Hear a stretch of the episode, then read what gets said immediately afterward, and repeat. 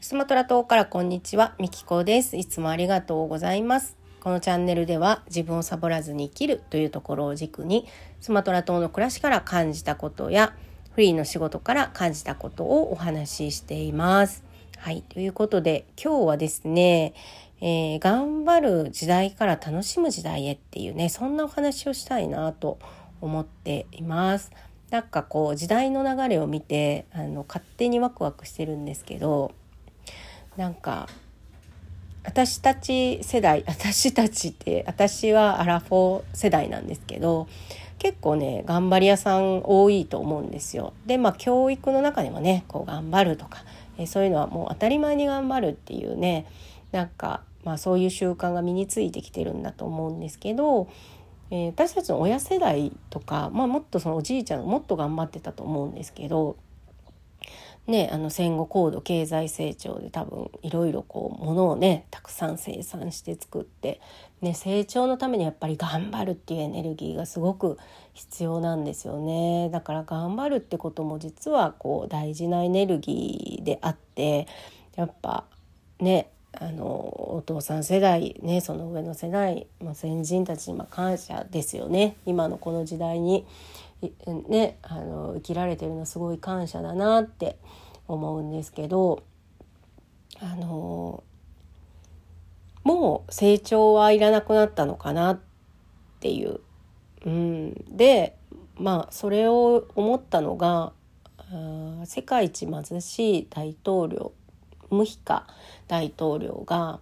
あのこれ以上の成長は本当に必要ですかっていうねスピーチでその一言を聞いた時ね私ね胸を突き刺されたようなね感覚になりましたよ。でこのね先進国がやってるこの暮らしを地球に存在している全ての人ががやると地球は終わりますよっていうねそんなことを言ってたんですよ。であの先進国まああの日本にね今はインドネシアですけど日本に暮らしてた時にこんな生活をみんなが一気にすると地球はなくなっちゃうような暮らしを自分はしてるんだってね思ったんですよ。うん、でまあ今ねここにいるんですけどあのスマトラ島のよくわからないローカルエリアに暮らして不便でねもう何にもないようなとこに暮らしてるんですけどもまあ十分ハッピーに生きてますよ。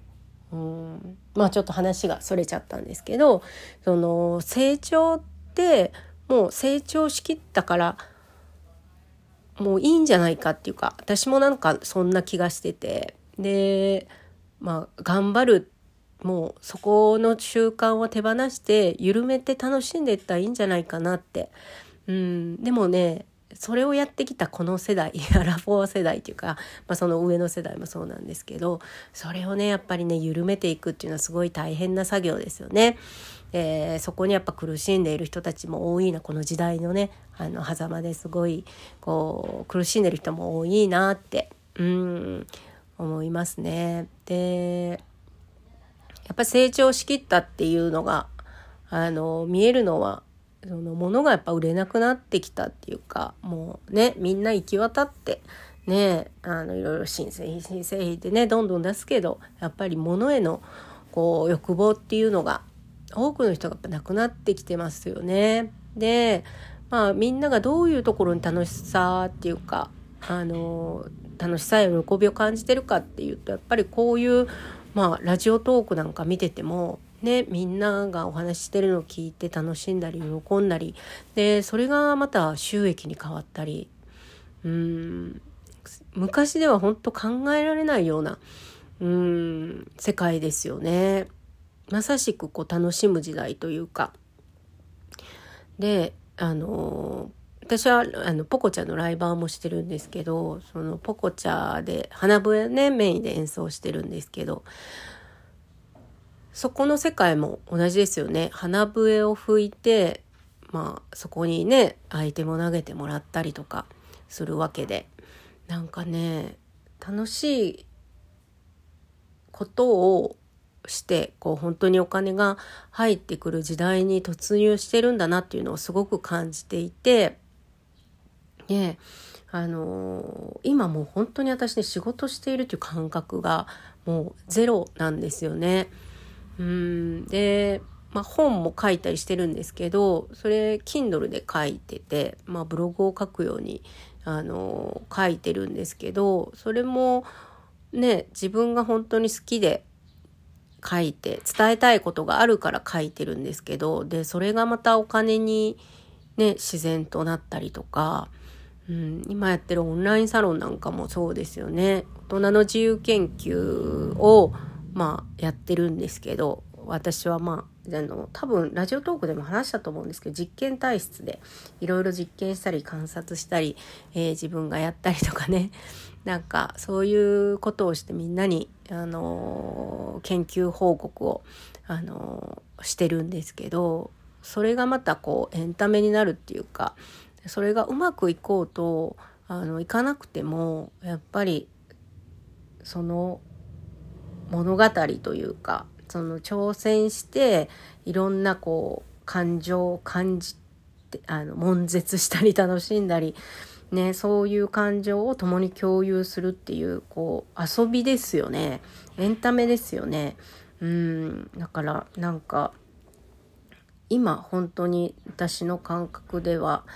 えー、仕事をしているどの仕事をとってもねいろいろやってるんですけどどの仕事をとっても仕事という感覚はなくて本当にあの昔はね頑張っていろんなことをやってたんですけど仕事ね。うん頑張ってやってたんだけど今は本当に